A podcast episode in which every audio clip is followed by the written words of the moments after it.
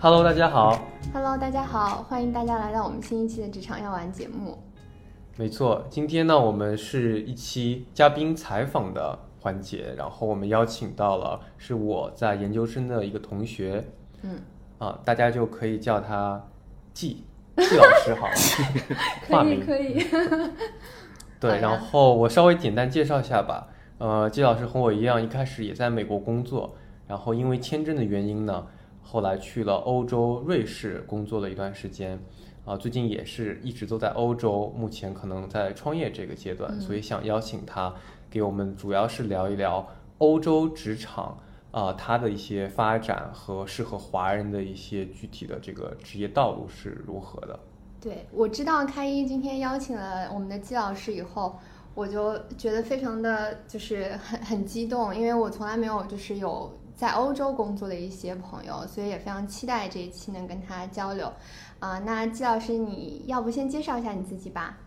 好，谢谢谢谢你们两个啊、我叫张继，叫继有点奇怪啊，我叫张继，呃，是我是我是开一的，在卡尼梅隆的研究生同学，哎，谢谢谢谢。然后我呃，我本身是本科、研究生都是在美国读的，本科是在呃俄亥俄州立 Ohio State，然后研究生在卡内基梅隆。后来毕业之后也是先在美国工作的。然后刚才开一也讲了，就是说，呃，我因为签证的问题，就是很多在美国工作留学生的困境啊、但是当时因为我的客户是一个瑞士公司，啊、就遇到签证问题之后，他们就啊、把我 sponsor 到了瑞士，所以我就莫名其妙的，就是完全在规划之外的就到了欧洲工作，然后就待了也有四年了，现在，所以在这块可能有一些 很有意思的东西可以分享一下。嗯我还还挺好奇的啊，你除了就是可以介绍一下在欧洲的这个工作，就想问一下你在欧洲的生活是什么样的一个节奏？因为像我这种就是可能不太了解的，我就觉得，哎，欧洲是不是相对来说更加的 chill？就大家好像工作的节奏啊什么都很慢，然后生活的节奏也很慢。你是不是可以到处去在欧洲旅行什么之类的？啊，没错，没错，没错，是这样的。他这个，我我还不是算很典型的，就是在欧洲工作的人，因为我毕竟是从美国过去的，嗯所以其实有一些习惯啊，感觉都是，呃，怎么讲，就是跟在美国上学的时候有很大的关系。嗯，但是我觉得总体上最大的不一样就是，就跟你说的很像，就是欧洲节奏很慢，而且这个节奏慢，呃，不是针对一个国家的。我呃，我在瑞士嘛，瑞士还不能算严格意义上算是那种欧盟国家，因为这是不是欧盟，是就是独立在欧盟之外的一个国家。但是整体习惯，包括观察很多欧洲其他国家，都是比美国要慢很多。然后啊、呃这边就是特别重视这个所谓的 work-life balance，就是他们，我觉得它跟美国最大的不一样就是它的 work-life balance，很强调这一点。然后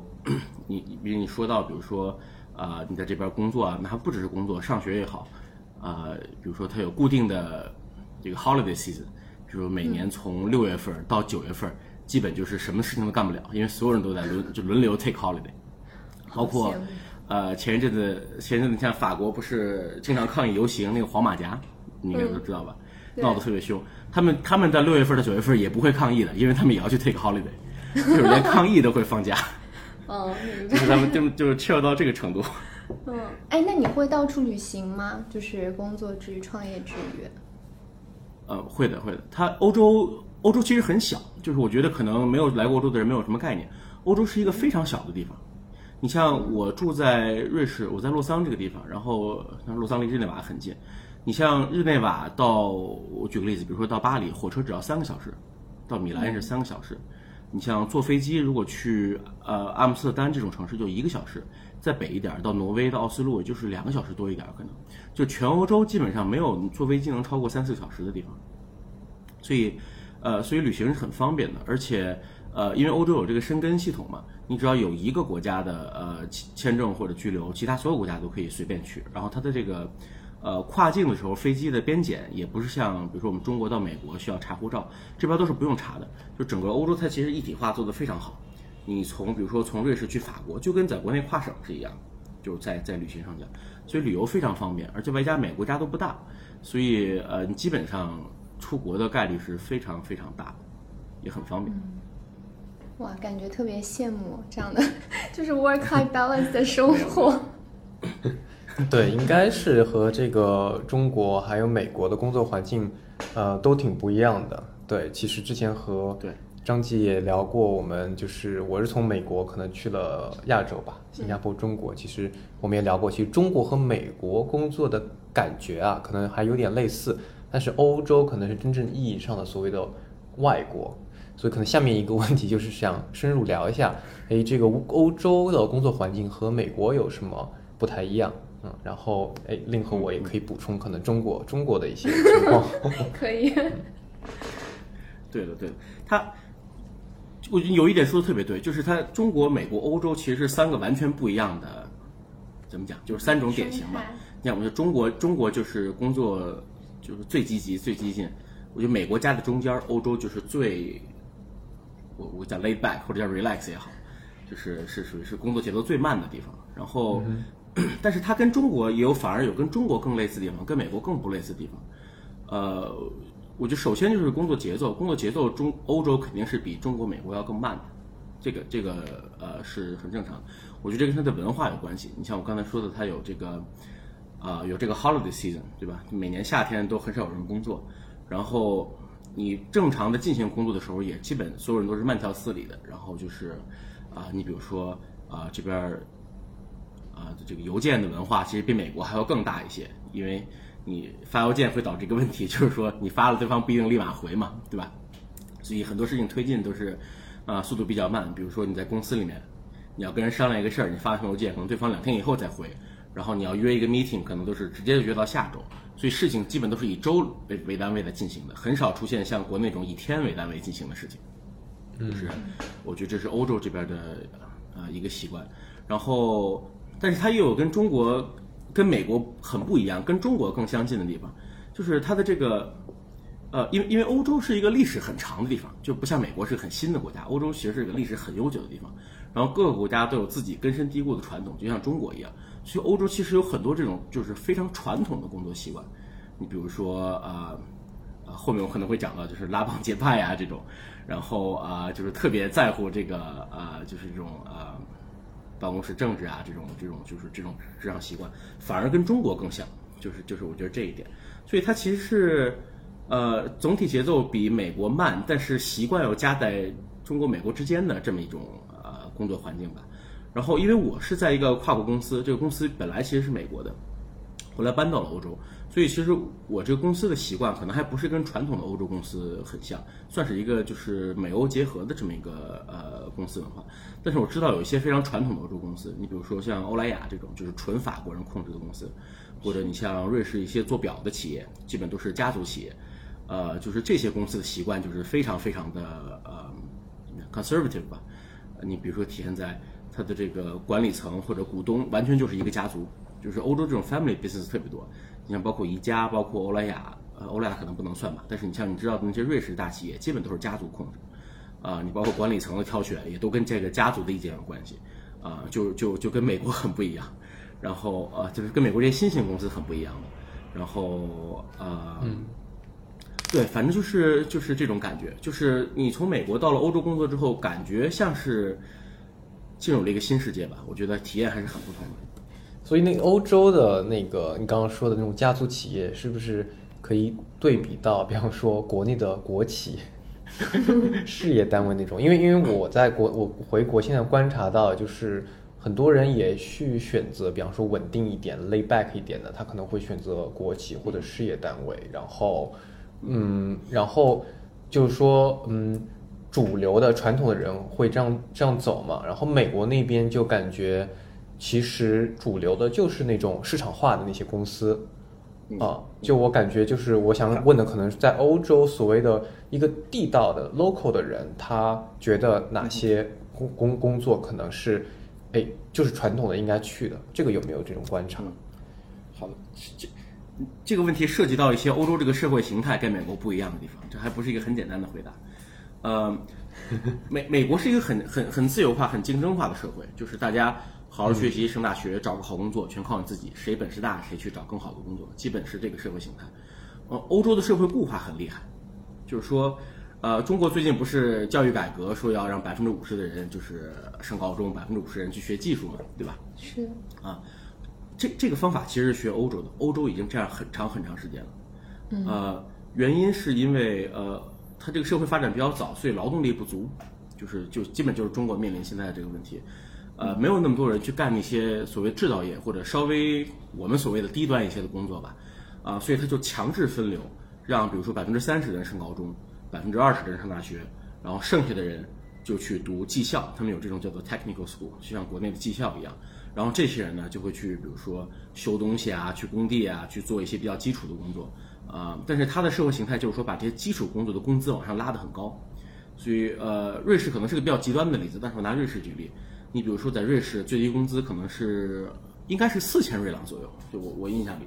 但是如果你找一个非常基础的坐办公室的工作，就是一般的公司，呃，就是 entry level 坐办公室的工作，你的工资其实不比这些最低工资高多少。也就是说，所有人的工资都差不多，哪怕你去当一个技术工人，啊，versus 你去一个啊，就是中等学历的小白领的工作，其实差别没有特别大，你的生活质量是不会出现非常大的变化。啊，所以就导致人们在上这些技校的时候不会有太多怨言。所以你刚才说到它一个正常的路径是什么？其实正常路径有怎么讲？有两条吧。第一条就是所谓的这种走技术工人这条路，这个其实也是一条正常路径。而且它这个社会固化体会在呃体现在啊，比如说如果你的爸爸是一个修水管的，我举个例子啊，你小孩也很有可能是个修水管的，他这个一脉相承其实还还挺明显的。但是我生活在瑞士，瑞士这个现象很明显，但是我不知道其他国家是不是这样。我而且你知道德国有一个叫做学徒制度，嗯，apprentice，这个可能很多人都知道。他这个学徒制度其实就是为了我刚才说的那种社会现象设立的，因为没有那么多人做技术工人，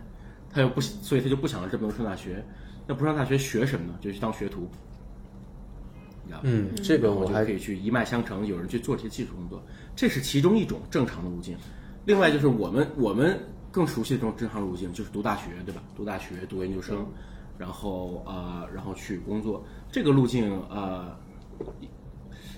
怎么讲？我想呃，就是说，一般欧洲人都会去读个研究生，这跟美国还不太一样。因为我在美国读研的感受就是，尤其是这个非技术类的学科，读研的人首先不多，其次读的基本都是有工作经验的人，就是为了给工作加分才去读研究生。呃，但是欧洲。我认识的大部分人都是大学毕业直接读研究生，跟中国很像这一点，啊，而且我还认识不少人读了两个研究生。我个人认为可能是欧洲的就业市场没有那么好，所以很多人读两个人，呃，读两个研究生。所以有时候你看你的同事，比如说他是刚入职的，没有工作经验，但他其实岁数已经不算很小了，就是这种情况也挺常见的，啊，然后啊，基本就会去一个企业。欧洲创业的人没有国内美国这个这个这个丰富吧？我认为创业机会没有那么多，所以大家。普遍认为毕业就应该去找一个 corporate，就是我们所谓的这个 corporate 啊，然后呃，它这个 corporate 确实跟中国的国企比较像，它这个工作氛围。但是原因不是因为它是按照国企的这个形式在运转，而是欧洲的劳动保护法实在是太好了。就是在很多国家，你如果正式合同超过一年，公司是不能开除你的，就是不能轻易开除你。啊，这个瑞士不是这样啊，但是我知道在法国啊，在荷兰啊，就哪怕是在英国这种国家。啊，这种法律都是存在的，尤其是在法国，法国这个特别特别的普遍。你只要正式合同超过一年，基本就是终身了。公司就除非有重大问题，公司是不能开除你的。就所以，哪怕你耗着不干活不升职，你也可以一直拿一辈子工资。呃，这个可能以前我觉得他们欧洲经济好的时候，呃，这个这个福利确实好。现在我觉得这两年问题逐渐出现了，因为欧洲经济有点下滑，呃，所以很多公司养不起这些人的其实，然后工会的力量非常强大。啊，所以现在有些国家出现了，就公司会尽可能的不给你正式工作，只给你 contract，就是合同工，一年一续，一年一续这个样子，所以就可以保证公司想开除你的时候可以开除。所以现在出现了一些这种制度导致的矛盾，啊，但是但是正常的这种工作路径还是以去一个安稳的大企业，然后啊在在 corporate，比如说做一个 analyst，做一个 entry level，然后慢慢慢慢做到比如说 supervisor 啊 manager，然后慢慢往上做。啊，我觉得欧洲人还是普遍比较 follow 这种正常的 career path。那这样的话，就是你刚刚有提到的这种欧洲人的这种工作习惯或他们的 career path，那是不是导致其实欧洲的那些年轻人，他们其实就真的是那种相对来说对于工作没有那么强的追求，然后性格也比较安稳，就他们也是就是会有这样的一种表现形式吗？会的，会的，这个这而且这个区别很明显的，尤其是在。呃，我在一个美国搬到欧洲的公司，所以公司里面是有一部分美国人的。这个美国人的干劲儿和欧洲人有明显的不同，就很明显的。欧洲 欧洲人真的是比较 chill，而且包括呃，而且我一开始我非常不理解的一点就是他们也不太在乎，就是你比如说呃，你看我们在公司工作，如果我们觉得比如说干的不好啊，或者没有达到目标，你自己会有一些就是想要做得更好的感觉，对吧？但是我发现欧洲很多人是不会有这种感觉的，他们觉着到点儿了我就要 take vacation，你这工作怎么样跟我没有关系，回来之后就继续该干嘛干嘛，就是他也不会在乎这个事情。我觉得这就是心态上最大的不同。对，我觉得国内的这种办公环境的话，大家还是挺容易被 PUA 的，就是比较容易说啊，我应该要表现得更好，所以我就开始内卷，然后我的活儿干完了，我也得在办公室待着，我要开，因为我们都在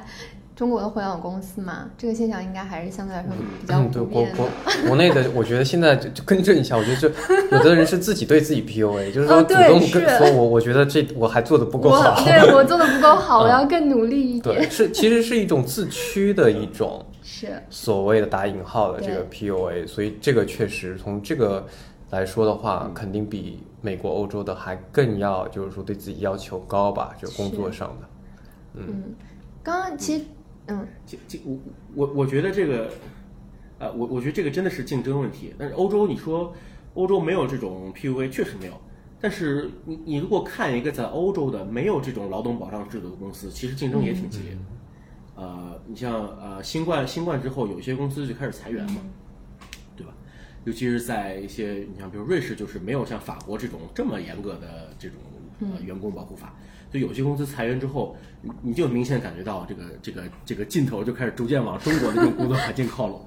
就是我觉我觉得这都是人都人其实都是一样的，它其实制度保障的问题，就是在我的观察。有意思。嗯，那下面刚才就是拾起来之前说的那个职场政治啊，对就是欧洲那边有我特别是怎样的形态个，事儿。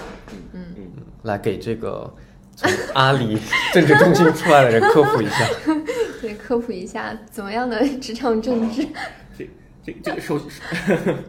这这个真的挺有意思。首先，我没有在国内工作过啊，所以我不太了解国内的职场政治是什么样子。呃，其次，我我说跟美国我经历的最大的不一样吧，就是欧洲是有不同的国家的，有法国人，有波兰人，有意大利人，有德国人，所以欧洲就是 naturally 就有一个不同国家的派系，这个是跟美国最大的不同。美国都是美国人，就是只有美国人和外国人这个区别。欧欧洲是有外国人和所有人都是外国人，就是有这个区别。然后刚才我不是提到了欧洲很多这个家族公司嘛，很多大公司都是家族公司。那家族公司就导致一个问题，就是说很多公司的决定权其实掌握在家族的手里。呃，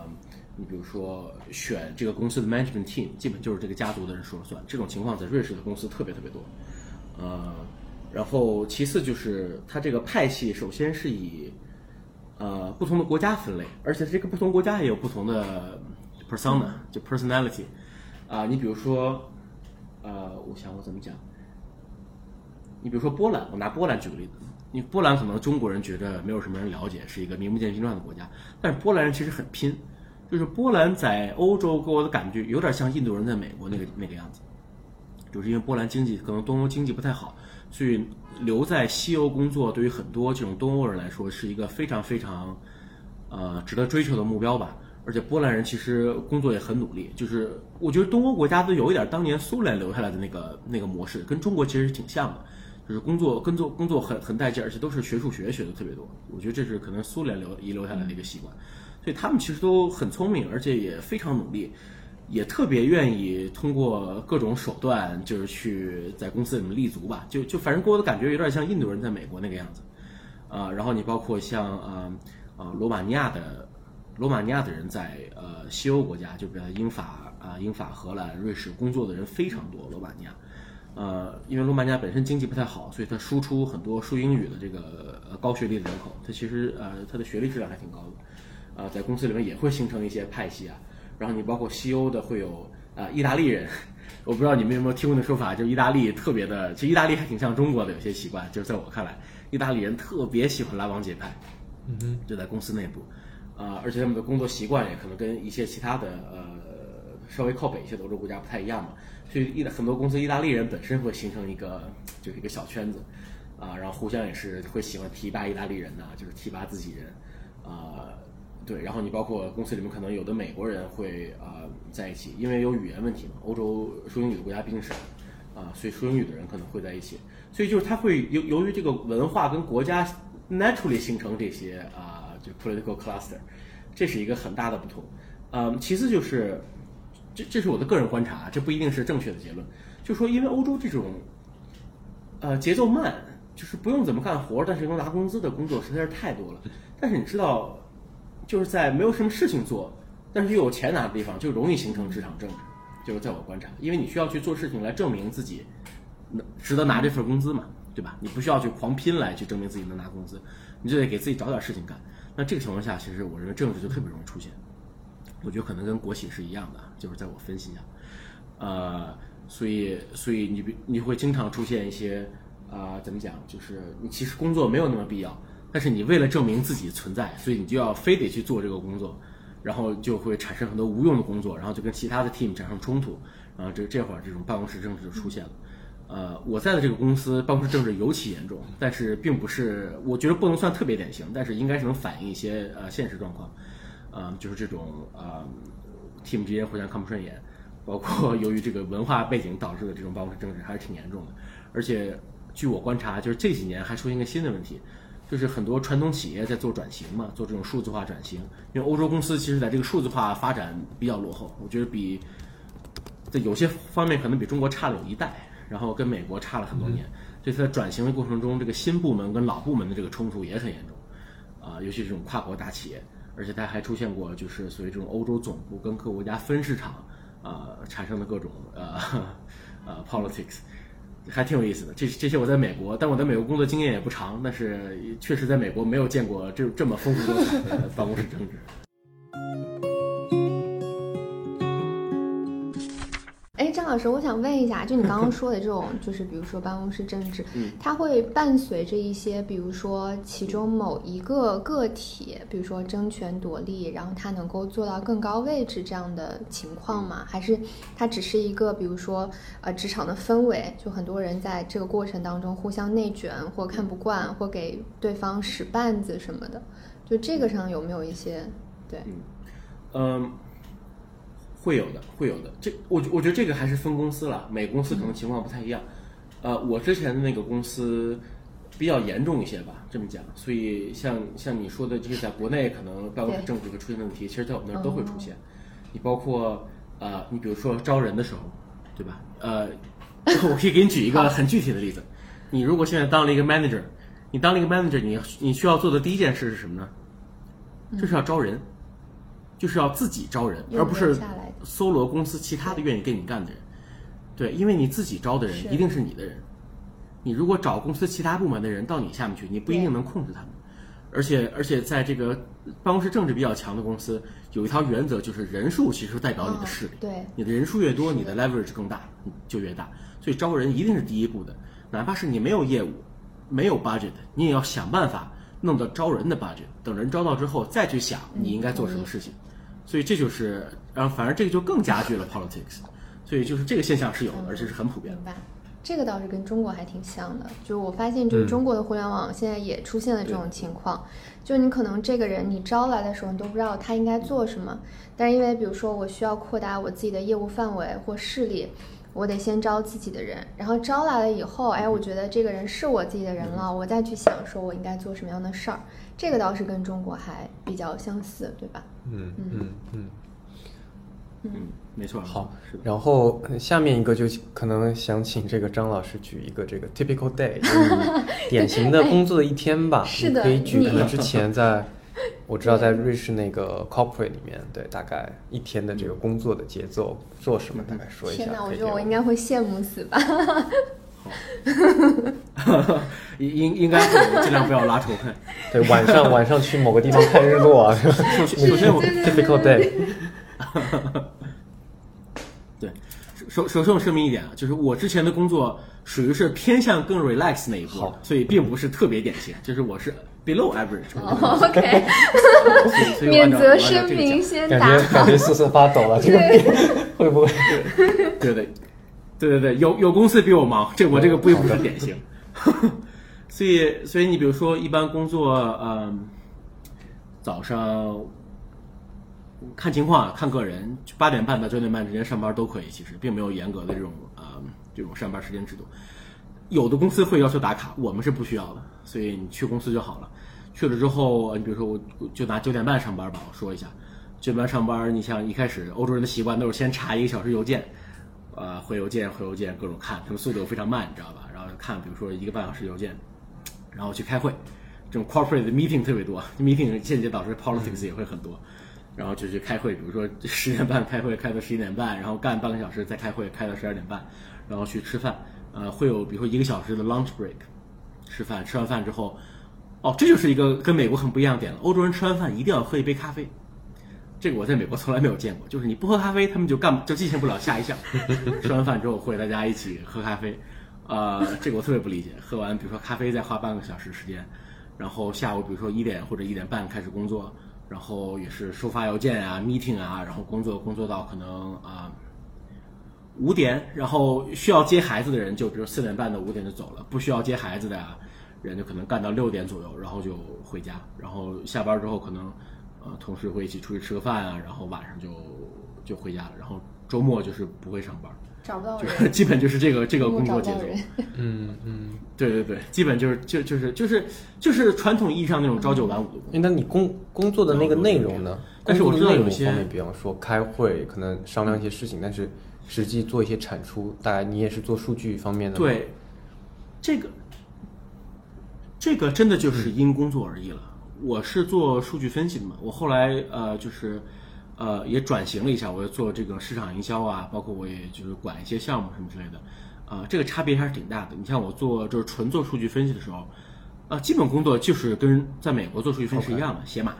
写算法、算各种东西，然后呃，但是你会有一项工作就是会不停的跟人开会要数据啊，或者跟别人解释你在做什么。啊、当然也跟我在一个 non-technical 的公司有关系，所以我的工作其实一半儿是做 technical 的东西，另一半儿是去就是 sell your your project，、就是给解释你在做什么。呃，然后你做 manager 之后，你的工作可就就很多就变成了开会了，就比如说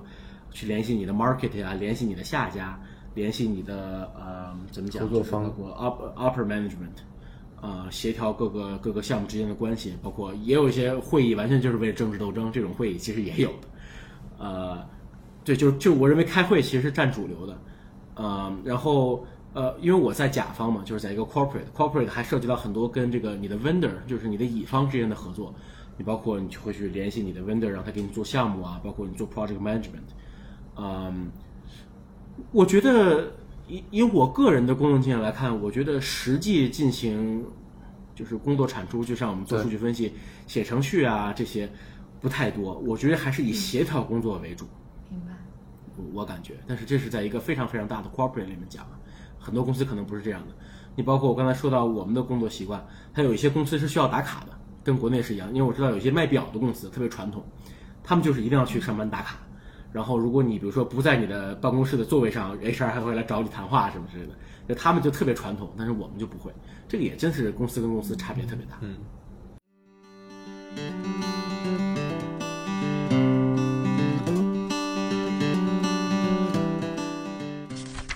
我特别羡慕，然后就想问张老师，怎么去欧洲是吧？对，作为一个中国，比如说在中国的一个职场的人，或者是包括说在国外读书的一些小朋友们，就是要怎么去欧洲呢？然后什么样的工作会适合一些？嗯，嗯嗯，嗯嗯嗯，对这个，我以我的个人经验来讲，我认为去欧洲比去美国要容易、啊真的？吗？在我看来。怎么说？对的，原原因是，你说美国是个移民国家没有错，但是现在看来，我认为美国的移民政策比欧洲要严。我觉得很多国家的移民政策都是比美国要、要灵活的，因为呃，你比如说欧洲，呃，欧洲有这么一个基础政策吧，就是在我的理解下，呃，你在欧洲如果有一份工作，他就会给你一个工作签证，就像美国的 H1B 一样，对吧？但是，呃，很多国家的工作签证不是跟公司走的，而是跟人走的。就是你在工作签证过期之前，哪怕你辞职了或者被开除了，你也可以继续在欧洲待着找工作。这跟 H1B 是有本质的不同的。H1B 如果公司不 sponsor 你，你就必须得走，对吧？这是第一。第二是很多国家，很多欧洲国家，如果你比如说这个工作签证待满五年之后，啊，如果你通过比如说语言考试啊，或者这种所谓的 cultural test，就可以换成一个呃长期居留。这个长期居留类似于绿卡，跟绿卡还不太一样，而且它这个长期居留的意义跟美国家也不一样。像瑞士是一个不太欢迎移民的国家，所以它的长期居留其实就要求你必须得真的待在瑞士，就是拿瑞士的工资，交瑞士的税，啊，付瑞士的保险。如果你拿了瑞士的这种长期签证，叫做 Superman，但是又离开瑞士的话，它就会有权取消你的这个这个这个所谓的绿卡，就跟美国还不太一样，它这个它这个绿卡的性质。呃，有的国家就是很 flexible，你拿到了这个长期居留之后，就可以随便想干嘛干嘛。呃，但是但是我的感受就是我在瑞士这些年吧，有很多同事其实都是从其他国家直接招过来的，并不是说在瑞士上了学。或者在欧洲上了学，然后才找到了这份欧洲的工作，他们就直接从其他国家招人，而且这个现象还蛮普遍的，在我看来，所以就导致了，你像我有同事，他就直接在中国在深圳工作，然后公司的 HR 找到他，他就直接把他招到瑞士来了，就并没有出现你说像在美国，呃，你像我们去美国上学，基本路径就是说你要上学读书找工作申 H1B，然后留在美国再去申绿卡等绿卡，对吧？这条路径在欧洲是不一定的，你可以直接找到欧洲工作的。而且我认为难度比我们想象的小得多，尤其是如果你有在国外上学或者工作经历的话，我认为这个难度真的是不大。在我看来，它的跨国企业非常开放，很面向这些全球不同位置的人。呃，当然也跟它这种就是全球各地的业务有需要。你像我们，呃，我们公司就比如全球可能一百多个国家都是有业务的。那这个情况下，总部就有各种各样的人，因为他需要有人了解那个当地国家业务，在总部去做这些工作。呃，所以这个还是很必要的。所以我觉得你想到可能出国比较难。我现在感觉也也没有想的那么难吧，只要你能说英语，有国外的工作经验，呃，比如说你的 profile，呃，你比如说你是如果你现在看我的 resume，就是很 international 的一个 resume，因为我在各各个地方都干过啊，我是有中国人，我说这种 resume 可能就是来欧洲的难度就不大，也不能叫不大吧，就是比想象中会低一些。了解，那有什么渠道可以就比方说看这个欧洲的工作，就比方找猎头啊，还是去官网啊，就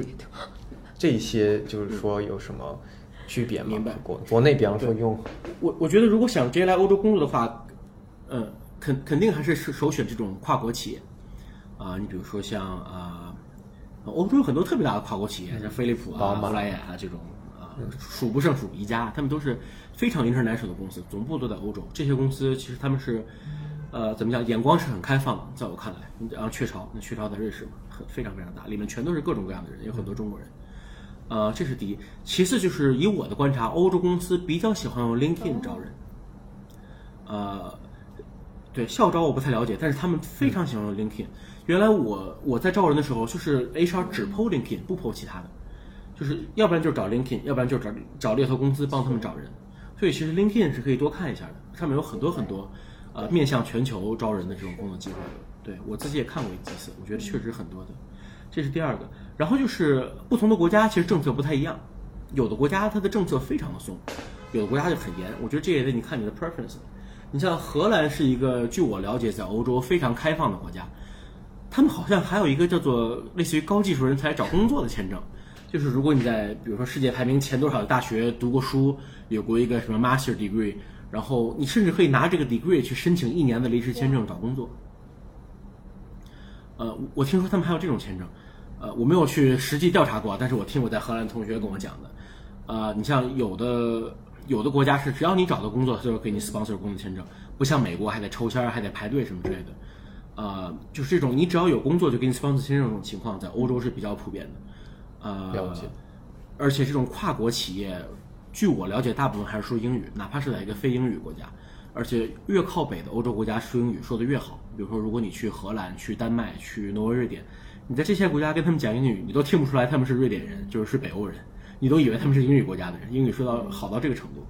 呃，所以工作起来难度也比较小。你像我，哪怕在瑞士这个不说英语的国家，我在一个跨国公司工作，工作环境也都是纯英语的，呃，所以，呃，我觉得你像在美国或者英国上学的人啊，他英国在欧洲找工作是很容易的。你看在美国上过学的人，我觉得，呃，工作起来难度应该也不大。呃，在我看来，就是如果你在美国有。就是英语说的比较好吧，就是就是这种工作习惯有一些的话，啊，所以我觉得可以 LinkedIn 啊这些都看一看，呃，不少他的工作机会其实并不限制 location，他也不像美国要求你一定得有美国的，呃，你像在美国读过本科的人可能都知道，在美国本科找工作 很难，因为美国本科能要的工作基本都要求你有一个美国的身份。嗯，啊、在欧洲这种情况不是特别普遍，在我看来，呃，可能也分情况了，但是我觉得工作机会还真的是挺多的。我觉得如果有兴趣的话，呃，可以可以多关注一下。看来我们可以关注以后可以出一期这个如何用 LinkedIn 去找找工作。对找工作全球的工啊、作社交，对对，我们可以付费付费档，出个付费档啊。嗯，好的，很。还有一个还有一个渠道，但这个渠道可能比较特殊，呃，还有一个渠道我可以讲一下，就是呃，我知道很多这个欧洲公司在国内的分公司，他们是经常有这种轮换项目。是，是是，呃，我假设啊，我不知道雀巢有没有，但是假设，比如说我我猜他们应该是有的。呃，雀巢比如说在国内有一个两百人的分公司，对吧？他可能每年会派五六个人去雀巢总部待个两三年，呃，很多人其实最后就留下来了，因为很多就是在欧洲的这种总部公司啊，他们的人都是从各个分市场调过去的人，他不一定非得是在总部招过来的。有很多，比如说我在中国或者我在巴西，我调到了呃总部去，在总部待了两年，总部觉得你挺好，就留下来了。这种这种机会其实也不少，但是呃，这种就是你得先在比如说中国分公司干，然后在中国分公司内部是什么样，我就不太清楚了。你是要争取这个名额呢，还是什么什么？这个我就不了解了。但是我知道我在欧洲本身看是有不少这种渠道来的人，而且很多，就占比例还挺高的。哎，张老师，我有个问题啊，就是我想问个走心的问题，就是比如说，嗯嗯，有很多人他可能去到了欧洲，对吧？那作为一个华人，他比如说在一个异乡或者像欧洲这样，可能语言各方面什么也不是特别，就比如说有这种 native speaker 这种情况，那会不会觉得孤独，或者说是比如说你们的生活社区，华人的生活社区大概是一个什么样的情况？嗯，对，就因为那个，其实美美国的有一些同学，当时就是说，如果呃在美国留不下来，就欧洲他们也不一定考虑。其中一点是，他们可能会觉得华人圈子不大啊，和像比如美国毕竟是移民国家嘛，对就这一块，比方说华人的生活，华人的，如果我在那边定下来的这个天花板大概是怎样的？嗯嗯，这个问题会存在，而且我认为这个问题比在美国要严重一些，因为欧洲呃历史很长，所以它的社会其实有是有固定模式的。嗯，这是我的个人感受啊，因为从小我们上学都觉得国外就是美国嘛，对吧？呃，但是但是但是我现在来了欧洲，我觉得美国其实是个比较特殊的国家，我觉得欧洲反而可能是外国的常态。啊、就是因为美国是很新的国家，呃，然后人口构成也比较复杂，呃，所以没有出现特别特别多的这种所谓的社会习惯，我觉得是不太多的。但欧洲这一点跟中国很像，它是有固定的社会习惯的，呃呃，所以中国去就中国人去就更难融入，我觉我觉得这个是是是一个实话。呃，难融入体现在几点吧。首先是欧洲人普遍没有美国人那么包容，在在我看来，呃，尤其是，但瑞士，瑞士是个尤其不太包容的国家，但是其他国家也不太包容。你比如说，我拿法国举例子，我但我说的有可能有的是错的，因为我毕竟没有生活在法国。但是据我的观察，我身边的法国人也很多，法国的文化是非常文化底蕴是非常深厚的，他们也会像中国人这种文化自豪感，会有中国的特定的这个传统文化习惯，或有中国人特定的这个文化认同，你知道吧？这个在美国不太多，但是在欧洲特别常见。每个国家会有自己的文化认同，所以你在这种情况下，中国人再去，你这个文化认同就是很难融入的一件事情，因为你毕竟不是法国人，你不是法国这个文化圈长大的，你也可能不太理解这种所谓的拉丁文化，呃，欧洲人很强调这个拉丁文化，嗯，所以这就导致，首先第一，你的这个文化上融入就比较难，而这个文化上的融入在美国其实是很弱的，就是在我在我看来，呃，这是第一。第二是当然会有语言问题了，啊、你看呃，在北欧还好，但是在南欧英语真的是非常糟糕，他们说的，啊、所以语言真的是一个呃第二个问题，嗯，其次就是，这是我的个人观察，我就我就可能每个国家还不太一样，我觉得欧洲的华人普遍没有美国那么 diverse，这是我的观察。你像你在美国，这个我原来跟跟开一有时候聊天聊过这个问题。你像在美国啊、上学的也好，以前移民到美国的人也好，就是干什么事情的人都有。他就是像在美国的一个中国人的小社会，其实跟在中国感觉是挺像的。但是我觉得在欧洲的华人就比较分散，就是在我观察，基本就是到了欧洲，比如说上学啊，或者来工作，然后工作就是正常的朝九晚五工作，在公司待着，然后就一直生活下去了。好像没有没有特别出现像美国这样大规模的华人聚集在一起，然后就形成了一个很符合中国人习惯的一个小社会。这样，我见到的不是特别多。我觉得在意大利可能在意大利可能有一些，都是那些比如说做生意去的呀，比如说卖衣服啊、倒小商品这些。嗯，正常的像我们这种啊，比如出国工作或者留学留在欧洲的，这种情况不是特别多，在我看来，所以所以它不会出现像在美国那种，你知道，在美国有些地方比较极端，你像在法拉盛或旧金山，你不会说英语也能活得非常好，但是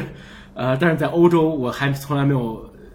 见过这个情况。你比如说在米兰的唐人街有这种情况，但是他们又不是像我们这种人员构成，他们就很多都是比如说啊在欧洲做生意过来的，而不是像我们这种比如说学习或者工作过来的，啊，所以这个感觉是很不一样的。嗯，所以华人就是本身的圈子不大，就是在在在我看来吧，本身圈子并不像美国那么成体系。了解了解，对，都非常非常有这个 insight 的一些分享，对，真的。你听得很入神的。是的，对，我觉得可能这这个咱们欧洲这个职场发展可能得做多期了。真的，我觉得应该会有很多听众非常感兴趣，真的，张老师是。是，看一下我们的这个宾反馈，听友群反馈，然后我们看看然后我们可能就是时间上，我们就再问最后一个问题，交流最后一个问题吧。就是也说到欧洲有很多国家嘛，然后你有什么建议吗？如果诶想去那边工作，如何选择适合华人的欧洲国家？可以挑几个吗？嗯我我觉得可以看人的性格。如果如果你的比如说你你追求的生活方式或者你的性格是比较安静的呀，比较啊追求家庭稳定生活这种啊，那我觉得北欧或者瑞士是个很好的选择。啊，如果你想北欧不适合要你了，北欧不太适合你。更喜欢谁说的？我是一个很安静的人。对对像我这种现在特别喜欢创业的，OK，创业的呢？嗯，然后如果你追求，比如说如果你你更习惯美国这种工作方式啊，更追求比如说丰富多彩一些，那我觉得啊、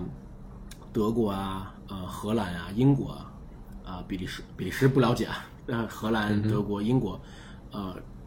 就是这些稍微大一点的，就是更经济更活跃的一些国家，啊、我我觉我觉得更适合一些，呃。法国我觉得是个很有意思的地方。法国，我个人很喜欢法国。法国文化嗯内容非常丰富，然后，呃，但是法国是处在嗯工作非常非常的 laid，在我看来比较 back 但是他们可能自己不并不觉得很 laid back，对他们自己可能觉得很 laid back。然后，呃呃 呃，对对对，而且也分公司也不一样。呃，我知我知道巴黎有很多这种创业公司、新兴的公司，其实工作氛围还挺好的。啊，但是我本身没有在这些公司工作过，所以也不好说。但是我知道南欧是非常 relax 的，呃呃国家，西班牙、意大利啊、希腊，他们的工作节奏都很慢，而且啊啊、人也都比较的 relaxing。就对，所以就是看你想想要什么样的生活了。如果你真的是追求家庭稳定生活，而且来瑞士留下来的人啊，来欧洲吧，来欧洲留下的人，大部分都是这种人，在我看来。更喜欢稳定的生活，想养个孩子呀，或者想就是轻松一些，比如说呃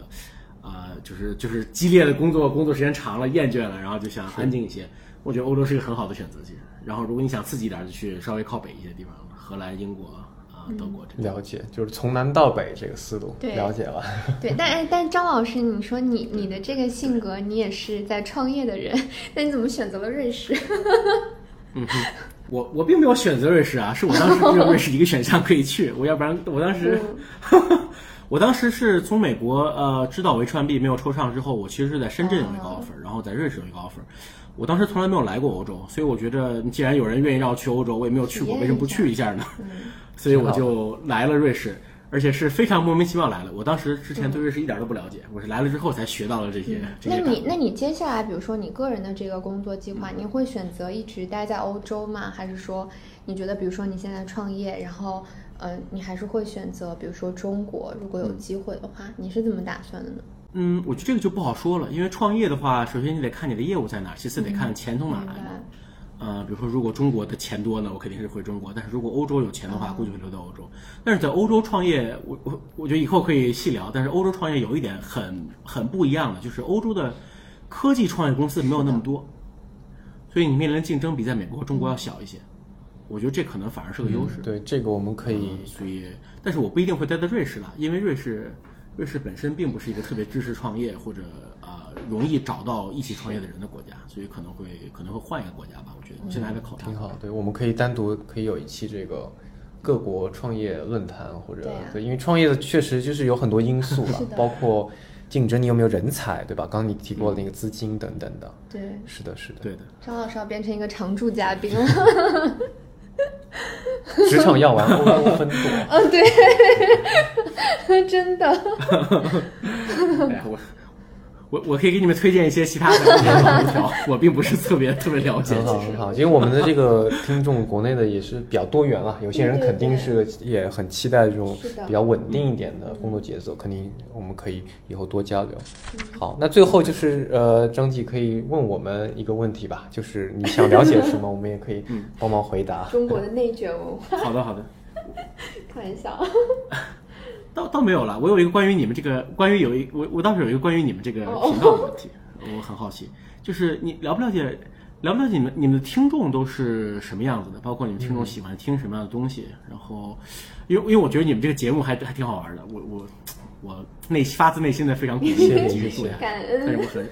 想想想想对，想知道你们的我你的听众们我们需要一些欧洲的什么资样金支持，需要一些欧元。OK，呃，这边我可以 我可以说一下吧。我们我和令也是最近也是之前工作有点忙，但是现在也是想要更加系统的，就可能是运营起来，了解我们的听众啊，然后去调整我们的节目的形式。所以我们可能在未来会上线类似知识星球啊、微信的这个听众圈，然后在微博那边呢，可能也会嗯更花精力去运营。呃，目前的话，呃，感觉我自己这边可能不是特别，呃，了解就整个这个听众的这个呃群体吧，但是肯定是可能是偏互联网啊、金融啊，然后可能是和我们这个阶段年龄相仿的一些听众会呃更多一些，对，对，但是呃，其实我也可以分享，就是我我最近就是在查，就是我们因为我们有一个微博嘛，就是我这两天就看到有一些私信，就是他就说说他是一个在美国读书的一个研究生，然后他听到这个节目以后，可能他接下来也会想要就是回到中国来工作，然后就说觉得我们的这个就节目对他也有一些帮助。然后这我我我看了一下头像，她应该是女孩儿，然后年纪比较小，然后她甚至就是给我们留言说。担心我们这个节目因为 生计问题，担心两位主播活不下去，然后还问我们说有没有那种可以打赏的地方，然后支持我们继续做下去。对，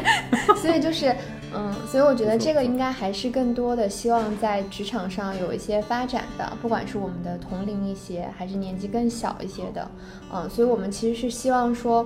就通过这个节目做一个窗口吧，就让更多的人他们知道说，啊、职场是有很多的选择的，也可以很多元化，嗯，也是出于这样的一个目的，然后一直持续的在做这样一件事情，嗯，那那我就先来提供一个对啊，多非常元的视角。非常，我非常喜欢这一期，嗯，很好，很好。好的，那我们今天就到这里。然后喜欢听到更多欧洲工作的一些经验心得，也可以留言，我们可以去做更多的节目。嗯，然后也欢迎就是我们的听众朋友能够加入到我们的微信群里边，我们也会把就是我们各期的嘉宾，然后邀请到这个群当中来跟大家做定期的这个互动。嗯，所以希望大家保持对我们节目的关注。然后最后就是非常感谢张继老师能够今天和我们一起对，非常感谢能跟我们一起分享欧洲的这些工作经历。谢谢谢谢嗯，然后我们也非常祝愿你在欧洲的创业能够非常的顺利。嗯嗯。好的，好的，谢谢，那这期节目就到这里啦，感谢大家，嗯，拜拜拜拜。